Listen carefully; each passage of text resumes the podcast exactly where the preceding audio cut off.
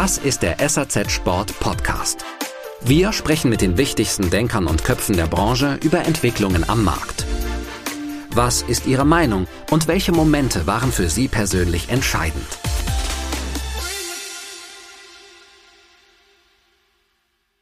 Unser Ansatz ist nicht, dass wir an zwei, drei große Marken hingehen und sagen, wir machen jetzt etwas exklusiv für euch, sondern wir machen etwas für die Branche. Und dazu gehört einfach, dass man auch kleine Marken mitnimmt. Und was wir auch mit voller Absicht tun, und deshalb müssen wir auch das Pricing so gestalten, dass ähm, kleine Marken das interessant finden und auch große Marken natürlich das auch interessant finden.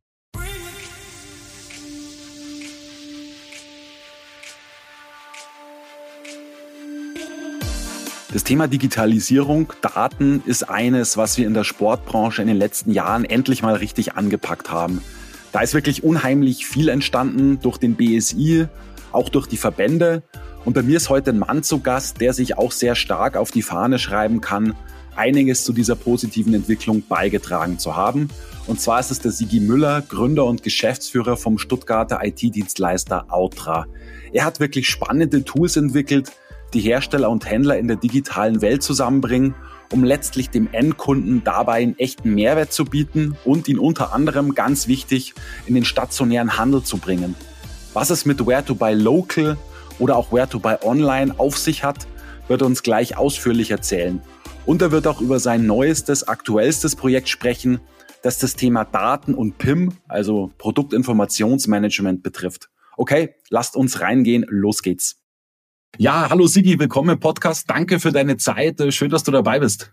Grüß dich, Florian. Vielen Dank für die Einladung. Freut mich. Ja, aber gerne doch. Du bist ja quasi auch ein, ja, ich würde mal sagen, wiederkehrender Gast im Podcast von SAZ Sport. Wir hatten ja gemeinsam damals vor einigen Monaten ein Vierergespräch. Da war die Kati Mendel dabei von Alpenstrand, der Stefan Rosenkranz vom BSI. Ähm, der Hintergrund war und ist ein sehr schrecklicher, und zwar der Russland-Ukraine-Krieg der ja also wirklich unfassbarerweise seit jetzt nunmehr ja, über sieben Monate sind tobt. Das Thema des Podcasts war aber ein sehr positives und zwar die von dir ins Leben gerufene Spendeninitiative Sport for Ukraine. Und bevor wir jetzt so auf dein Unternehmen Outra und die Services, die ihr Herstellern und Händlern so bietet, eingehen, würde ich einfach nochmal bitten, so ein Fazit des Projekts zu ziehen und einfach nochmal kurz was dazu zu sagen. Ähm, ich würde auch ganz gerne noch eine Zahl nennen, die ich sehr, sehr erfreulich finde, äh, die wirklich klasse ist, äh, wirklich also fast äh, ja für unsere Branche auch echt, ähm, können wir stolz sein auf unsere Branche. Und zwar sind über 230.000 Euro für diese Initiative zusammengekommen. Also danke nochmal an der Stelle an euch alle da draußen, die ihr gespendet habt und die ihr auch in diesem Unterstützerteam wart, weil damals wurde ja eine Spende, die ein Unterstützer geleistet hat, dann auch verdoppelt. Und somit kam also noch mal ein bisschen mehr Geld zusammen. Aber Sigi, jetzt richtig mal das Wort an dich. Also sag bitte noch mal was kurz zu der Initiative und ja, zieh noch mal bitte noch mal so ein kleines Fazit. Ja, genau. Also ich kann mich da wirklich nur anschließen. Das, was die Branche hier gemeinsam geleistet hat, ist wunderbar. Da hat man gezeigt, ja, wie solidarisch eigentlich die Branche auch miteinander und auch mit Menschen ist, die gerade wirklich in, in Not geraten sind. Die Idee war einfach, dass man ja im Februar, als der Krieg dann oder dass die, als Russland einmarschiert ist in die Ukraine, war ich so wie so viele andere auch ähm, erstmal ein paar Tage geschockt und habe danach überlegt, was kann ich denn mit ja, meiner Zeit, meinen finanziellen Mitteln und auch meinem Netzwerk tun, um möglichst hier was zu helfen. Äh, habe dann relativ schnell mit der Kati und dem BSI gesprochen, mit dem Stefan und mit, mit der Kati Menel vom Alpenstrand, um zu schauen, was wir vielleicht gemeinsam als Branche aufstellen können. Daraus ist dann Spot for Ukraine entstanden, wo man dann sehr schnell auch gemerkt hat, dass man mit diesem Spendenaufruf doch einige Leute erreichen konnte, auch viele in der Branche erreichen konnte, wo auch gleich am Anfang die Sport 2000 mit dabei war, wo auch äh, Sportbits in der Schweiz und VSSÖ mitgemacht haben, wo natürlich auch ihr als SAZ von Anfang an mit dabei war oder viele weitere Partner, die einfach gesagt haben, sie äh, unterstützen diesen Spendenaufruf sowohl medial als auch finanziell. Und so sind dann wirklich über 50 Partner zu, gekommen aus der Industrie, die da gemeinsam etwas gespendet haben und auch gemeinsam Spendenaufrufe über ihre Kanäle gemacht haben, sodass Privatspender auch an ausgesuchte Spendenorganisationen direkt Geld spenden konnten und die Industrie hat dann gemeinsam diese Spenden verdoppelt. Und so sind wir jetzt bei über 230.000 zustande gekommen, die an die diversen Spendenorganisationen rausgegangen sind, direkt dort gespendet wurden. Das war Aktion Deutschland hilft oder auch ähm, Nachbar in Not in Österreich. Also war internationales Projekt. Und es freut mich natürlich, dass wir dort innerhalb kürzester Zeit so etwas auf die Beine stellen konnten. Und es zeigt doch, dass dieser, ja, der Gedanke des Netzwerkes innerhalb der Branche schon sehr, sehr gut gelebt. und dass man dort gemeinsam was Großes erreichen kann. Und da sind wir natürlich sehr stolz darauf, insbesondere mit der Branche das erreicht zu haben. Und diese 230.000 Euro sind schon ein, etwas, was wir in unserem Umfeld alleine ja nicht stemmen können. Und das hat mich doch sehr gefreut, dass man da was machen konnte. Ja, absolut. Okay, so viel zum Thema Sport for Ukraine. Jetzt gucken wir uns mal dein Unternehmen Outra an. Sigi, das hast du ja tatsächlich erst vor sechs Jahren gegründet. Sag mal, was war damals eigentlich so deine Motivation und wie bist du mit der Sportbranche so in Berührung gekommen? Also die Motivation hinter dem Ganzen ist ein bisschen äh, auch eine private. Also ich war früher als Kind auch mit meinen Eltern eher in den Bergen unterwegs als am Meer und habe dort eine gewisse Leidenschaft auch für das Wandern, für Berge, Urlaub in den Bergen und so gehabt. War dann eine Weile nicht mehr ähm, unterwegs. Habe dann ähm, 2009 angefangen, wieder auch alleine in die Berge zu gehen und dort diverse ähm, Touren zu machen. Habe dann parallel Informatik studiert und irgendwann war so die, die Idee, was macht man jetzt? Ob man ja was kann man als eigenständiger, selbstständiger Unternehmer in der Branche machen mit dem Hintergrund eines Informatikstudiums und der Passion für Outdoor-Sport. Und so hat man relativ schnell gemerkt, dass es da ähm, Bedarf gibt an, an diversen Tools, wo man die Marken und Händler verknüpft. Da gingen diverse kleinere Projekte nach meinem Studium und nach meiner Arbeit in, in einer PIM-Beratung, also wo es um Produktinformationsmanagementsysteme ging.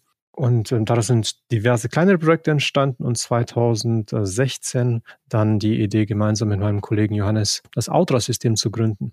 Und also das ist in Wirklichkeit ist eine private Passion und das Know-how, was ich aus der IT gesammelt habe, auch schon eigentlich immer schon hatte, einen gewissen Hang zu Computersystemen. Ja, okay. War es schwer für dich, so mit der Sportbranche in Berührung zu kommen, dann so bei den ersten Schritten? Ja, eigentlich geht es.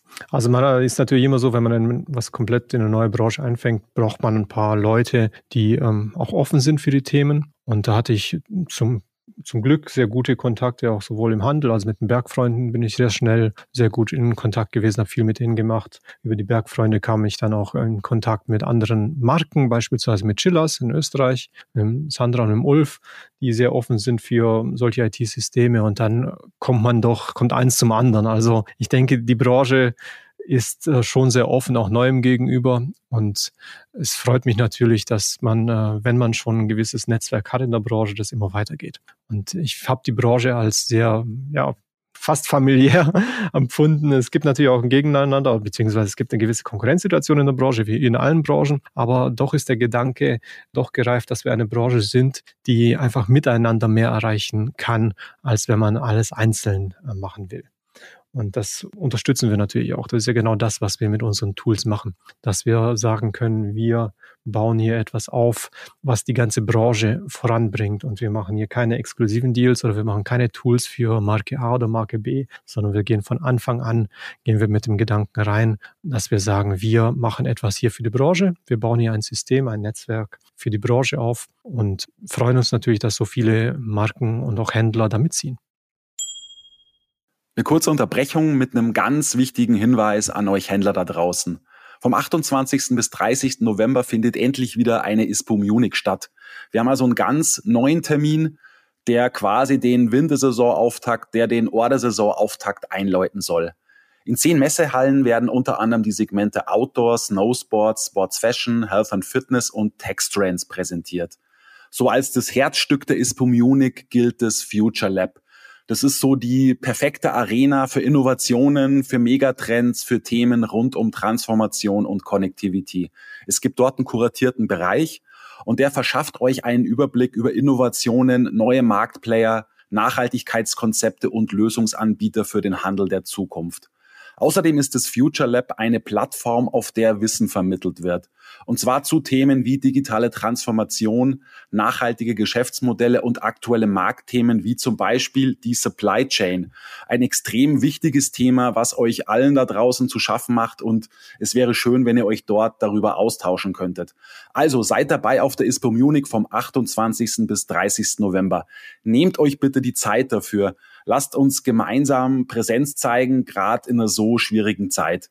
Tickets gibt's unter ispo.com. Ich hoffe mal, ich sehe den einen oder anderen von euch dort. Bis dann. Alles klar, okay. Ja gut, dann lass uns doch mal auf die Tools mal ein bisschen näher blicken. Also du hast jetzt über die Jahre tatsächlich das ein oder andere Tool programmiert, die eben Herstellern und Händlern eben dabei helfen, letztendlich dem User auch einen großen Mehrwert zu bieten. Und davon profitieren ja beide Partner, sowohl Industrie als auch Handel. Und da gibt's eben die Tools namens Where to Buy Online und Where to Buy Local. Lass uns vielleicht erstmal auf Where to Buy Local schauen. Und zwar können die tatsächlich dem User anzeigen auf der Seite des Herstellers, wo er sein gewünschtes Produkt kaufen kann. Genau, also die Grundidee hinter diesen Where-to-Buy-Tools ist natürlich, dass wir den, dem Endkunden nachher anzeigen, wo er das Produkt denn wirklich kaufen kann. Und zwar sowohl stationär als auch online. Das heißt, die Idee ist ganz einfach, ähm, dass ein Kunde, der sucht heutzutage ja ganz eindeutig über Google und andere Suchmaschinen nach diversen Produkten und durch die Algorithmen, die Google einsetzt, erhalten Markenwebseiten immer einen Push vor Händlerwebseiten. Das heißt, der Kunde wird oft auf der Markenwebseite landen zu diesem Produkt, wo es ja doch viele Informationen dazu gibt, also sehr detaillierte Informationen zu dem Produkt. Und an der Stelle ist es jetzt oft so, dass der Kunde das Produkt dann ja auch kaufen möchte. Also meistens möchte er es ja kaufen. Und wir ermöglichen es dann der Marke, dass sie dort an der Stelle anzeigen, bei welchem Händler das Produkt denn gekauft werden kann. Also es kann natürlich entweder, im, wenn die Marke einen eigenen B2C-Shop betreibt, kann das Produkt ähm, dort gekauft werden oder aber über unsere Tools kann dem Endkunden angezeigt werden, bei welchem stationären Handel das Produkt denn gekauft werden kann. Denn äh, oft behandeln wir uns ja in unserer Branche, handelt es sich um beratungsintensive Produkte. Und äh, da braucht man doch den einen oder anderen Händler dazu, um das richtige Produkt an den Endkunden zu bringen. Beispielsweise gibt es super Gore-Tex-Jacken, die sind auch entsprechend hochpreisig. Und wenn man jetzt diese ähm, Produkte kauft, als Endkunde und denkt, äh, damit gehe ich jetzt wandern mit einem Rucksack, einem 20 Kilo Rucksack und nachher war leider die falsche Gore-Tex-Membran verbaut und äh, die Jacke war halt doch nicht wasserdicht, weil diese nicht äh, auf den Rucksack ausgelegt war, dann hat der Kunde ein schlechtes Gefühl, denkt er, das Produkt taugt nichts, obwohl es einfach nur das falsche Produkt für diesen Einsatzzweck war. Und genau das herauszufinden, das kann der Handel wunderbar. Die stationären Händler können den Kunden dann genauso beraten, dass er das richtige Produkt dann auch kauft. Und das ist auch so ein, eine Grundidee von dem Ganzen. Also wir müssen schauen, dass der Endkunde ja das richtige Produkt kaufen kann und auch die richtige Beratung dazu bekommt. Und deshalb ist es auch so wichtig, dass man diesen stationären Handel mit einbringt. Genau, das ist dann Prinzip das Where to Buy Local. Genau, also wir hatten zuerst Where to Buy Online und dann Where to Buy Local. Genau, das war das Where to Buy Local Tool. Und was wir beim Where to Buy Local Tool halt wirklich machen, ist zu schauen, welche Händler haben denn da dieses Produkt jetzt in der Gegend des Endkunden verfügbar. Und das funktioniert halt über die Warenwirtschaftssysteme der Händler, aber da kommen, gehen wir, glaube ich, nachher nochmal ein. Ja, genau. Also eine tagesaktuelle Anzeige auch, ne? Das ist ja das, was, was letztlich auch zählt. Absolut, das ist mindestens tagesaktuell. Wir arbeiten intern mit vier Stunden Rücken. Das heißt, wir schauen alle vier Stunden nach, was aktuell ist, aber die Anforderung an die Händler ist mindestens einmal am Tag die Daten zu senden, sodass wir hier die Integration vornehmen können.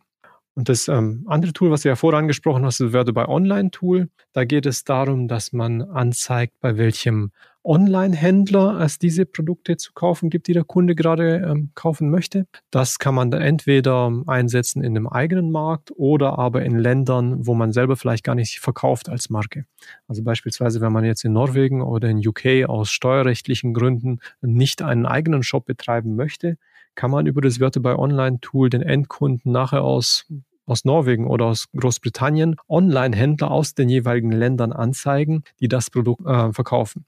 Und diese Online-Händler werden aber natürlich von der Marke freigegeben, sodass die Marke immer noch die volle Kontrolle darüber hat, welche Online-Händler hier angezeigt werden. Und das Gute daran ist, man kann es wirklich sehr detailliert steuern. Also man kann es auch beispielsweise so machen, dass man Online-Händler anzeigt, wenn man selber das Produkt nicht online anbieten kann, weil man vielleicht selber keine Lieferbarkeit hat für dieses eine Produkt. Das Thema Lieferbarkeit ist ja gerade äh, in aller Munde. Und das können wir über so ein Tool abbilden. Also beispielsweise die Marke möchte das Produkt einem Kunden online anbieten, hat das Produkt aber selber aktuell nicht auf Lager, aber ein anderer Online-Händler hat das Produkt gerade. Warum soll man den anderen Online-Händler dann nicht anzeigen?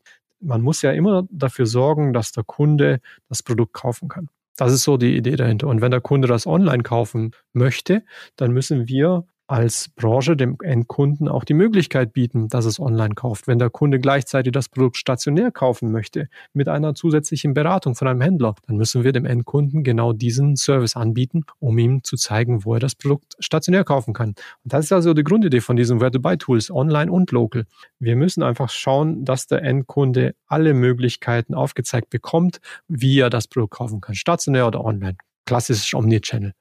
Ja, jetzt braucht es natürlich auch Marken, die da mitmachen. Ja, also ohne Einverständnis der Marke und ohne die Einbindung der Marken wird es natürlich ein bisschen schwierig. Sag mal, wie viele Marken nutzen mittlerweile diese Tools? Und ja, auch ganz wichtig natürlich, äh, du brauchst natürlich auch eine, eine, eine möglichst hohe Anzahl an Händlern, die sich eben dann anzeigen lassen wollen. Also wie viele Marken nutzen das und wie viele Händler haben sich denn mittlerweile auch angebunden?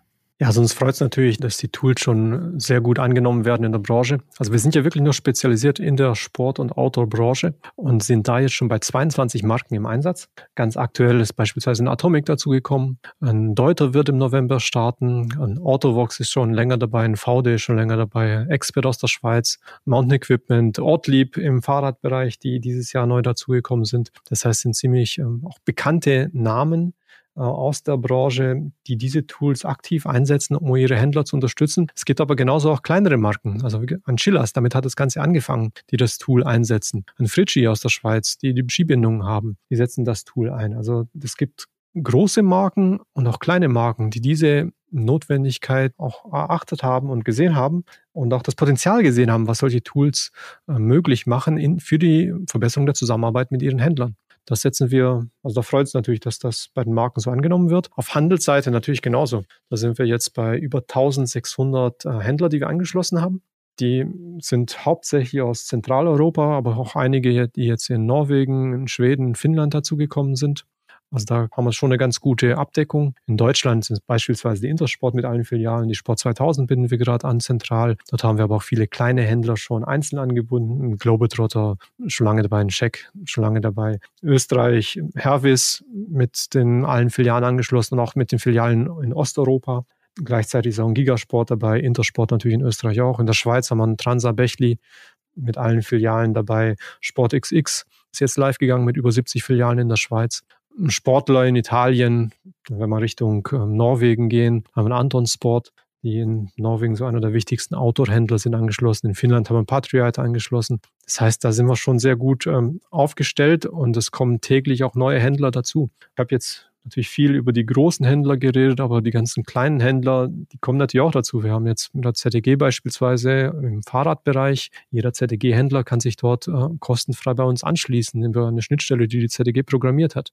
Und das ist ähnlich auch bei anderen Warenwirtschaftssystemen. Also die Warenwirtschaftssysteme haben immer mehr Schnittstellen zu uns gebaut, die immer mehr Marken setzen das ein. Dadurch kommen natürlich immer mehr Händler dazu und das Tool baut sich äh, ja, langsam Stück für Stück weiter auf. Und der Netzwerkeffekt greift jetzt so langsam. Also man sieht schon, dass es, dass das Wachstum immer schneller wird. Früher hat es immer etwas länger gedauert, bis neue Händler dazu gekommen sind. Aber in den letzten Wochen geht das wirklich fix, dass fast täglich kommen da neue Händler oder Handelsketten auch dazu. Also wir sind natürlich am Gespräch mit einigen Händlern und Handelsketten in Frankreich oder auch in, in Niederlande, wo wir zentrale Anbindungen für Handelsketten ähm, jetzt anstreben. Das heißt, da geht, da geht noch einiges in anderen Ländern, aber natürlich auch in Zentraleuropa und weiterhin in Deutschland, wo wir täglich neue Händler anschließen. Mhm. Gutes Stichwort Deutschland. Was würdest du sagen? Wie hoch ist die Abdeckung mittlerweile so im Sport, Outdoor, Bike-Bereich prozentual? Kannst du da vielleicht mal eine Zahl nennen? Also hast du schon wirklich sehr, sehr viele Händler auch genannt. Intersport, Sport 2000, dann auch die großen Ketten zum Teil. Das ist ja dann schon eine Abdeckung von, weiß nicht, 70, 80, 90 Prozent sogar schon, oder? Die Zahl ist ein bisschen hochgegriffen, glaube ich. Also okay. wir sind da nicht, nicht bei diesen prozentualen Zahlen, insbesondere wenn man die Bike-Händler dazu nimmt. Man muss dazu sagen, wir sind mit VD und mit Ortlieb, sind wir natürlich auch im Bike-Bereich unterwegs. Das ist aber erst der Anfang gewesen. Also im Bike-Handeln bauen wir noch auf und da gibt es ja, glaube ich, in Deutschland 4000 Bike-Händler. Ja, okay. Da sind wir, glaube ich, bei 500 oder so, die davon angeschlossen sind in, in Deutschland. Aber im Outdoor-Bereich sind wir schon sehr gut dabei. Das, ich glaube, im Outdoor-Bereich haben wir in Deutschland bestimmt um die 1100, 1200 Händler, die dort angeschlossen sind. Aber da gibt es auch noch einige kleine, die noch nicht dabei sind, die man, denen man das System nochmal zeigen muss. Aber da geht es Stück für Stück voran und insbesondere, wenn man die gute Zusammenarbeit mit den Verbänden hat, dann äh, kann man da gemeinsam was tun, weil die Verbände natürlich auch ein Interesse daran haben, dass ihre Händler davon profitieren. Und das wird jetzt auch mit der Sport 2000, wie gesagt, weiter ausgebaut. Mit Intersport läuft das ganz gut, sodass wir dann wirklich mit den Verbänden auch äh, gut vorangeben können und auch den Händlern diesen Mehrwert anbieten können. Du und sag mal, falls ich jetzt als Händler eben tatsächlich noch nicht dabei bin, ähm, wie, wie kann ich mich da so anbinden lassen? Wie kompliziert ist der Prozess? Was sind die Voraussetzungen beim Warenwirtschaftssystem? Also wie, wie kann es laufen? Also das Thema Warenwirtschaftssystem hast du gerade genannt. Das ist so der einfachste Weg, sich bei uns anzuschließen. Wir haben mittlerweile Schnittstellen zu über 20 Warenwirtschaftssysteme, die im Sport eingesetzt werden. Also angefangen von Advarix und IPOS bis zu einer ZTG im, im Bike-Bereich. Die haben alle schon Händler an uns angeschlossen. Und für den Händler ist es meistens so, dass er entweder in der Warenwirtschaft die Zugangsdaten eintragen muss, die er von uns erfährt, oder aber bei dem jeweiligen Support ein kurzes Ticket eröffnen muss, die dann die Schnittstelle zu uns einrichten. Der Prozess läuft so ab, dass normalerweise die Marken die Händler darüber informieren, was jetzt für einen neuen Service angeboten wird. Und dort gibt es dann einen Link, wo man sich bei uns melden kann als Händler oder man geht einfach auf unsere Webseite www.outra.com und meldet sich dort dann bei uns. Dann äh, erhalten die Händler von unserem Support einen FTP-Zugang. Zugangsdaten. Diese können Sie dann bei sich in der Warenwirtschaft eintragen oder diese an den Support der Warenwirtschaft weiterleiten, sodass der Export zu uns eingerichtet werden kann. Wichtig für den Händler, um eine optimale Anbindung vorzunehmen, ist noch, dass die Produkte in der Warenwirtschaft möglichst mit der Lieferanten-ERN-Nummer gepflegt sind. Denn äh, basierend auf der Lieferanten-ERN-Nummer nehmen wir die Zuordnung zu der Anfrage des Kunden auf der Markenwebseite zu. Wir können zwar auch ohne Lieferanten ERNs arbeiten, indem wir über die Artikelnummer, Größe und Farbe des Herstellers gehen. Wenn der Händler das gepflegt hat in der Warenwirtschaft, können wir auch eine gewisse prozentuale Zuordnung machen auf die ERNs. Allerdings ist das nicht die optimale Lösung. Also wenn Händler mit Lieferanten ERNs arbeiten, dann ist das schon das Beste, was sie machen können. Denn dann können wir wirklich eins zu eins eine Zuordnung auf die Anfrage des Kunden vornehmen und können dafür sorgen, dass der, dass der Händler dann bei dem bei der Marke dann entsprechend angezeigt wird und dass der, dass der Endkunde nachher zu ihm auch wirklich auf, den, auf die Fläche kommt. Zeit, euch auf ein neues Angebot von uns hinzuweisen. Und zwar handelt es sich dabei um den SAZ Sport Ski Coach. Ihr Händler, ihr Verkäuferinnen und Verkäufer habt ja in jeder Wintersaison zwei große Herausforderungen. Zum einen müsst ihr den Überblick behalten über das wirklich große Sortiment. Zum anderen müsst ihr wissen, wie gut oder weniger gut der Kunde Ski fährt und entsprechend den passgenauen Ski empfehlen. Genau da setzt der SAZ Sport Ski Coach an. Das ist so das neue Schulungsprogramm, was wir gemeinsam mit den Schulungs- und Trainingsexperten von Top in Shop durchführen. Basis dessen ist der alljährliche Supertest des Skimagazins, das ja im gleichen Haus wie SSZ Sport erscheint. Ich glaube, das muss man nicht mehr großartig erwähnen, sicherlich der wichtigste professionelle Skitest im deutschsprachigen Raum. Alle Ergebnisse zu diesem Winter haben übrigens als Plakat der aktuellen Ausgabe von SSZ Sport beigelegen, die am 26. September erschienen ist. Jetzt haben wir also diese Basis und danach haben wir uns ein Vier-Stufen-Programm überlegt. Nummer eins wäre, dass eure eigenen Ski-Basics aufgefrischt werden. Die Nummer zwei, wir helfen euch, die Ergebnisse dieses Supertests richtig zu lesen und zu interpretieren. Nummer drei wäre, dass wir euch helfen wollen, den Kunden in seiner Skierlebniswelt zu erfassen und zu verstehen. Und Nummer vier ist, dass wir euch Tipps und Tricks für das Beratungsgespräch mit auf den Weg geben. Buchbar ist der SAZ Sport Ski Coach in zwei Varianten. Wir haben zum einen mal das Intensivtraining mit maximal 40 Teilnehmern. Das wäre dann ein Webinar von zweimal 75 Minuten. Und ein Stück weiter gehen wir mit einem Advanced Training. Und zwar ist es exklusiv für Sportfachhändler und ihr Team. Ein ganzer Tag individuelles Training live vor Ort. Also macht euch mit uns fit für die Skisaison, für die Wintersaison. Alle Infos gibt's auf www.satsport.de slash Skicoach. Und vielleicht nochmal die Frage, wie kompliziert ist der Prozess? was glaubst du, wie viel Zeit muss sich der Händler nehmen, um sich anbinden zu lassen? Was würdest du schätzen? Hm. Also wenn ich mir jetzt den ZDG anschaue, sind es halt fünf Minuten, weil dort alles vorbereitet ist. Äh, bei einem Advarix sind es noch kürzer, weil da einfach nur eine Mail an den Support von Advarix zu machen ist. Dann richten die das ein. Das heißt, das ist wirklich eine Sache von Minuten statt von Stunden, wenn der Händler sich entschlossen hat, das mitzumachen. Und bei einem Nichtverbandshändler, bei einem Händler, der frei ist? Ja, auch die setzen ja Advarix oder iPOS oder so ein. Das sind ja, das sind ja Warenwirtschaftssysteme, die auch freie Händler einsetzen. Und wichtig wäre bloß halt, dass diese ERN-Nummern gepflegt sind. Wenn die ERN-Nummern nicht gepflegt sind und dann müssen wir uns die Daten halt detaillierter anschauen. Da ist die Arbeit eher bei uns. Aber der Aufwand ist für die Händler wirklich nicht groß an der Stelle, weil sie müssen außer die Daten an uns zu senden erstmal nichts machen. Und wir können ja dann schauen mit den Daten, ob wir damit arbeiten können. Also wenn Lieferanten ernst drin sind, alles kein Problem. Wenn keine sind, müssen wir die anderen Daten überprüfen. Und wenn es dann darum geht, dass man die Daten nachpflegen muss, dann kann ein gewisser Aufwand entstehen bei den Händlern. Diese Nachpflegung der Daten ist aber erstmal nicht immer notwendig und zweitens kann diese auch nur bei den Topsellern gemacht werden, wenn es dann wirklich notwendig ist. Also man muss ja nicht bei allen Produkten diese ENs dann nachpflegen, sondern kann es auch für seine Topseller machen. Also das ist, ja, okay. haben die Händler wirklich selber in der Hand, wie aufwendig die Anbindung ist. Aber in den allermeisten Fällen läuft es ja über die ERNs, weil diese schon über Clearing Center reingeladen wurden, sodass das schon funktioniert. Die Händler sollen sich einfach bei uns melden und wir können okay. immer noch sehen, was das genau. Also die Anbindung hat mit dem wahren Wirtschaftssystem was zu tun und jetzt gar nicht mit der Verbandszugehörigkeit, ne? weil du natürlich auch vorhin von Kunden sprachst, Intersport, Sport 2000, die das möglicherweise auch irgendwie zentral managen können. Genau. Der Fokus liegt aber auf dem wahren Wirtschaftssystem an sich, ja. Genau. Also das geht eigentlich immer direkt über die Warenwirtschaft. Bei den Verbänden kann man zentrale Anbindungen machen, das stimmt. Mhm. Dann ist es noch einfacher für die Händler, weil die dann gar nichts mehr machen müssen. Aber unser Hauptfokus liegt eigentlich auf den Warenwirtschaftssystemen, wo wir auch diese Schnittstellen programmiert haben. Und vielleicht noch interessant für die Händler, die Anbindung ist für sie kostenfrei. Das heißt, Händler zahlen für diesen Service äh, nichts, sondern wir werden komplett von Lieferanten für diesen Service bezahlt. In welchem Bereich ungefähr bewegt sich das denn? Wir versuchen die Kosten natürlich immer so einzupreisen, dass sie dem Mehrwert entsprechen. Das heißt, wir schauen, wie viel Produkte, wie viel Händler und wie viel Website-Zugriffe hat der jeweilige Hersteller und basierend darauf können wir dann einen Jahrespreis berechnen für den Hersteller, wo wir diesen Service einfach in Rechnung stellen. Und da haben wir natürlich eine gewisse Schwankungsbreite drin. Die Kosten setzen sich aus einem Fixpreis plus einem variablen Teil zusammen, fangen normalerweise so im unteren fünfstelligen Bereich an und gehen dann nach, nach oben in bis zum mittleren, oberen fünfstelligen Bereich pro Jahr. Aber das ist so, also eine Spannungsbreite drin, das haben wir mit Absicht so gemacht, einfach damit wir kleinere ähm, Hersteller und größere Hersteller gleichzeitig bedienen können. Denn unser, unser Ansatz ist, wie anfangs schon gesagt, nicht, dass wir an zwei, drei große Marken hingehen und sagen, wir machen jetzt etwas exklusiv für euch, sondern wir machen etwas für die Branche. Und dazu gehört einfach, dass man auch kleine Marken mitnimmt. Und was wir auch mit voller Absicht tun, und deshalb müssen wir auch das Pricing so gestalten, dass ähm, kleine Marken das interessant finden und auch große Marken natürlich das auch interessant finden.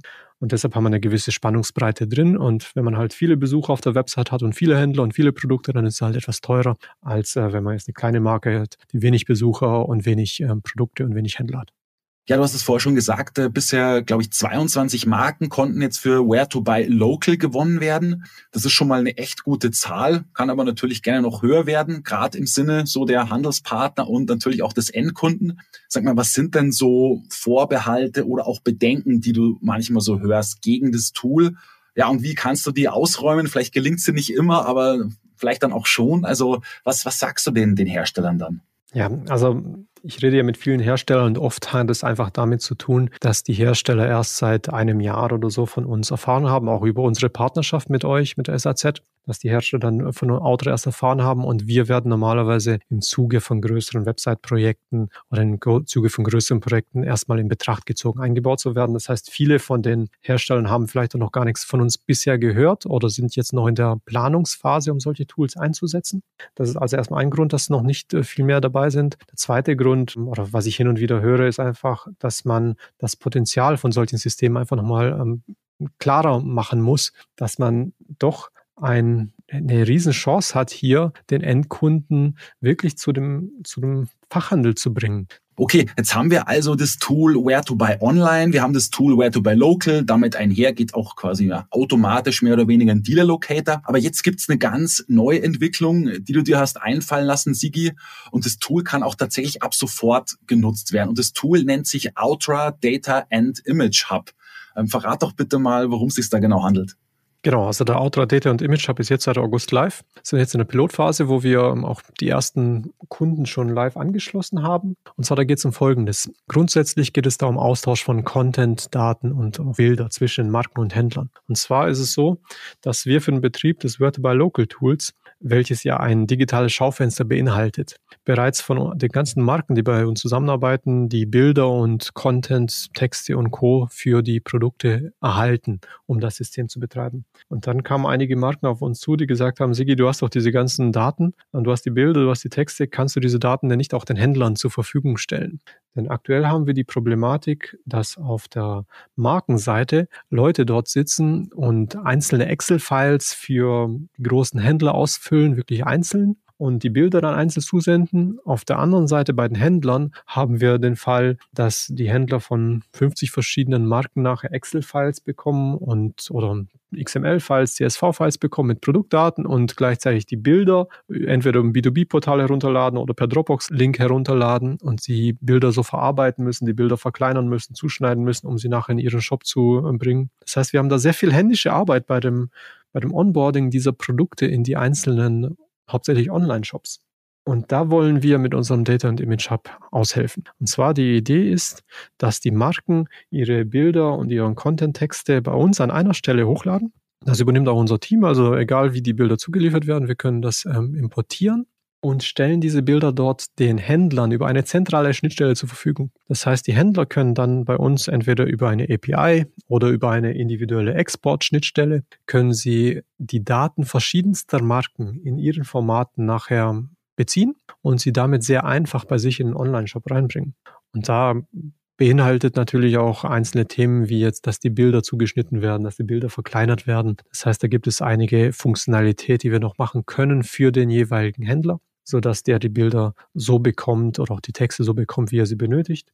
Da haben wir auch Normalisierungsschritte drin, beispielsweise was die Farben angeht, denn jede Marke hat ja eigene Benamsungen für ihre Farben und einem Shopbetreiber, der nachher ein Farbfilter betreiben möchte, dem bringen diese Farben oft nichts. Und da gibt es äh, Normalisierungen, so dass wir die Herstellerfarben nachher auf auf Shopfarben äh, normalisieren können, sodass Filter betrieben werden können. Und da gibt es noch viele so Detailarbeiten, die dort gemacht werden, wo uns natürlich zugutekommt, weil wir sind wirklich ITler, wir haben sehr gute Kontakte auch in die Branche, auch was den zu diversen Online-Händlern, um zu erfahren, auch was diese Online-Händler denn wirklich benötigen. Also dann gerade durch die jahrelange Erfahrung, was äh, wir haben in der Branche, wissen wir, was die Online-Händler wollen und auch durch unsere aktiven ähm, Teilnahmen. Also wir sind jetzt beispielsweise jetzt äh, seit kurzem auch EOG-Mitglied, also von der European Auto Group.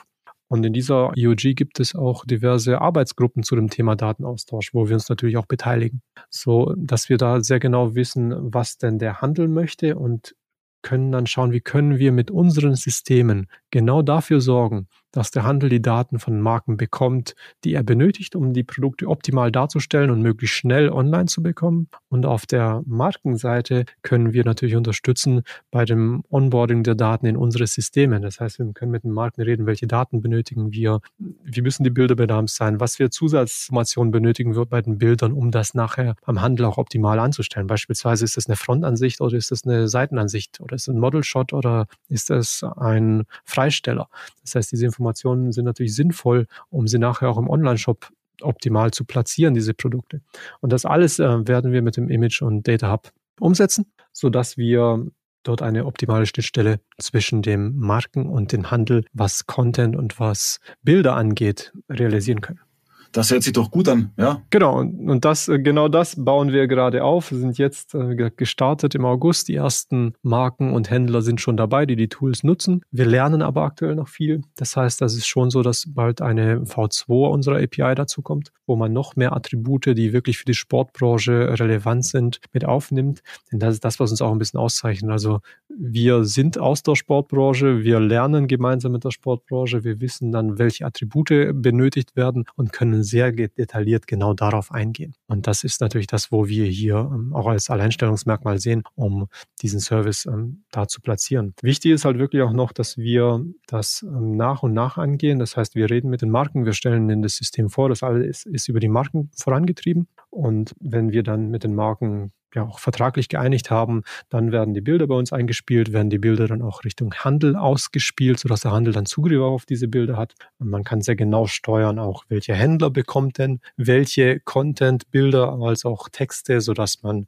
auch das Thema Sonderprodukte für einzelne Händler gut damit abdecken kann. Denn es gibt ja doch einige Hersteller, die haben Sonderartikel für Intersport oder andere Händler, die wirklich nur diese Händler haben sollten. Das kann man genau sehen. Eine weitere Funktion, die auch ganz wichtig ist, ähm, Updates. Und zwar ist es ja so, dass wir ziemlich oft Updates zu einzelnen Produkten haben und diese, wenn jetzt beispielsweise ein ja, ein ähm, Produkt hat ein Foto bekommen und jetzt gibt es noch ein zweites, ein drittes und viertes Foto dazu. Dann ist es so, dass die ganzen Händler, die das erste Foto bei uns gezogen haben, die können wir uns merken und können die Händler dann darüber informieren, dass es jetzt auch weitere Fotos gibt zu diesem Produkt sodass der Händler wirklich informiert wird darüber, jetzt kann er weitere Fotos bei sich im Online-Shop einbauen oder wenn sie etwas am Text verändert hat. Also gibt es immer mal wieder Gründe, dass ein Händler auch diese Produktdaten updaten soll.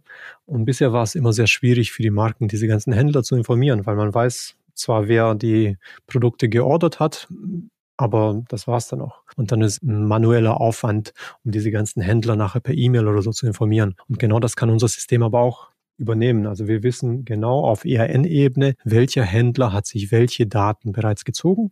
Damit können wir auf ERN-Ebene nachher die Händler genau darüber informieren, dass es jetzt neue Bilder, neue Texte, dass irgendetwas an diesem Produkt geändert hat. Und wenn man über automatische Schnittstellen redet, können diese Systeme auch diese Produkte dann automatisch updaten in dem jeweiligen Online-Shop. Also das ist schon ein Thema, wo wir ja mit hohem Automatismus arbeiten, um die Daten auch wirklich aktuell zu halten und ein ganz schön großes Projekt. Ist ja, ist ja Wahnsinn, was ihr da auch alles auf die Beine stellt. Äh, Respekt. Sag mal, ähm, wir sollten vielleicht noch kurz auf die Kosten eingehen. Ähm, für die Händler natürlich kostenlos, klar. Für die Marken natürlich nicht. Kannst du da vielleicht kurz noch was bitte dazu sagen? Händler kostenlos geht so. Es kommt drauf an, muss ich dazu sagen. Okay.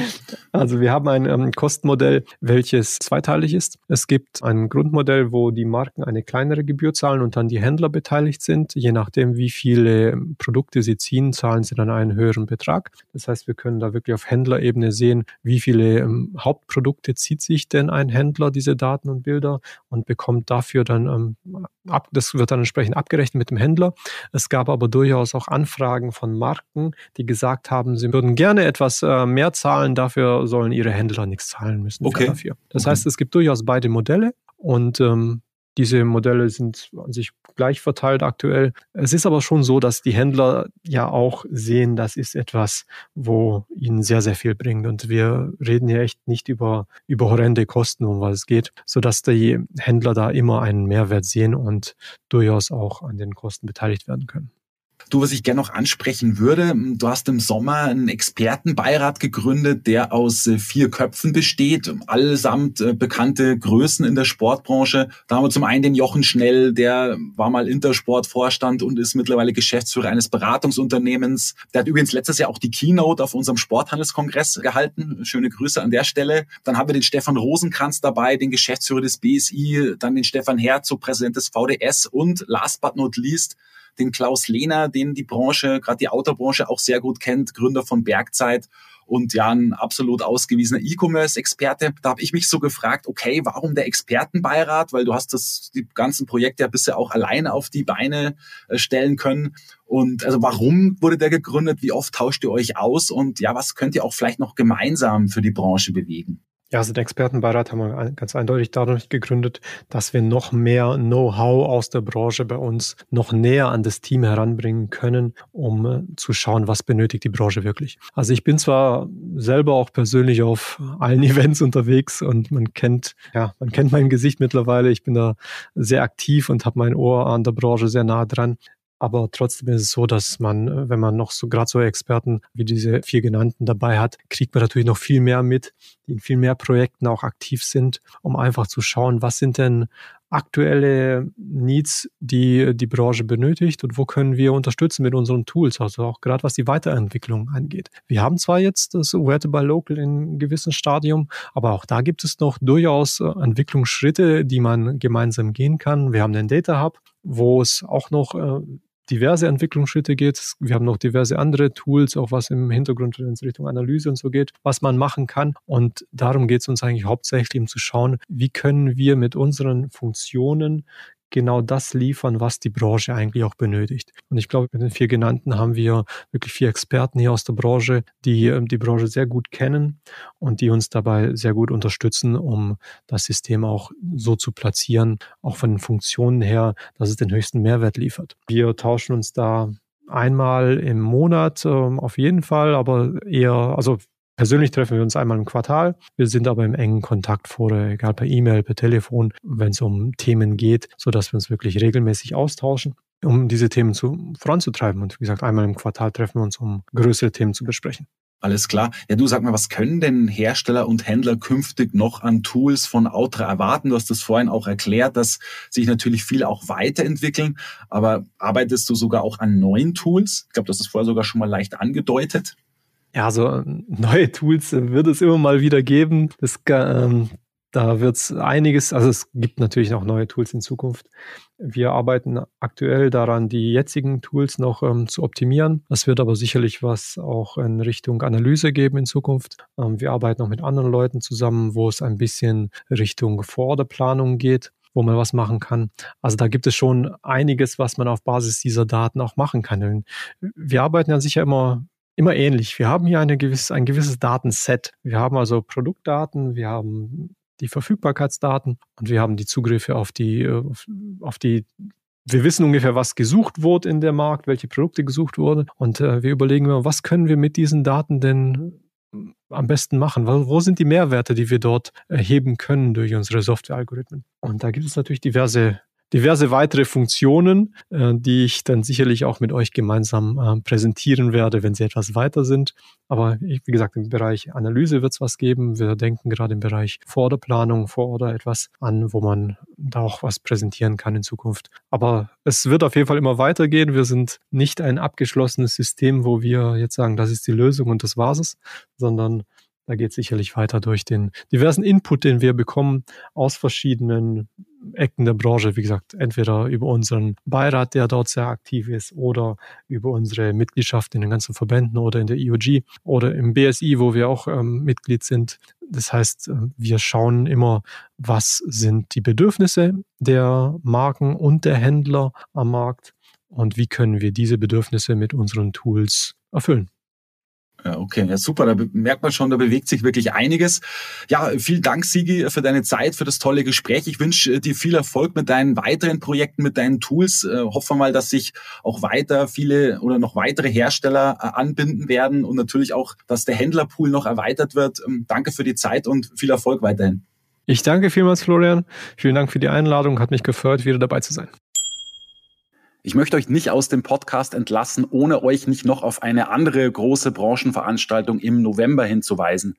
Ich spreche neben der ISPO Munich natürlich von unserem Sporthandelskongress, der am 3. November in München über die Bühne gehen wird.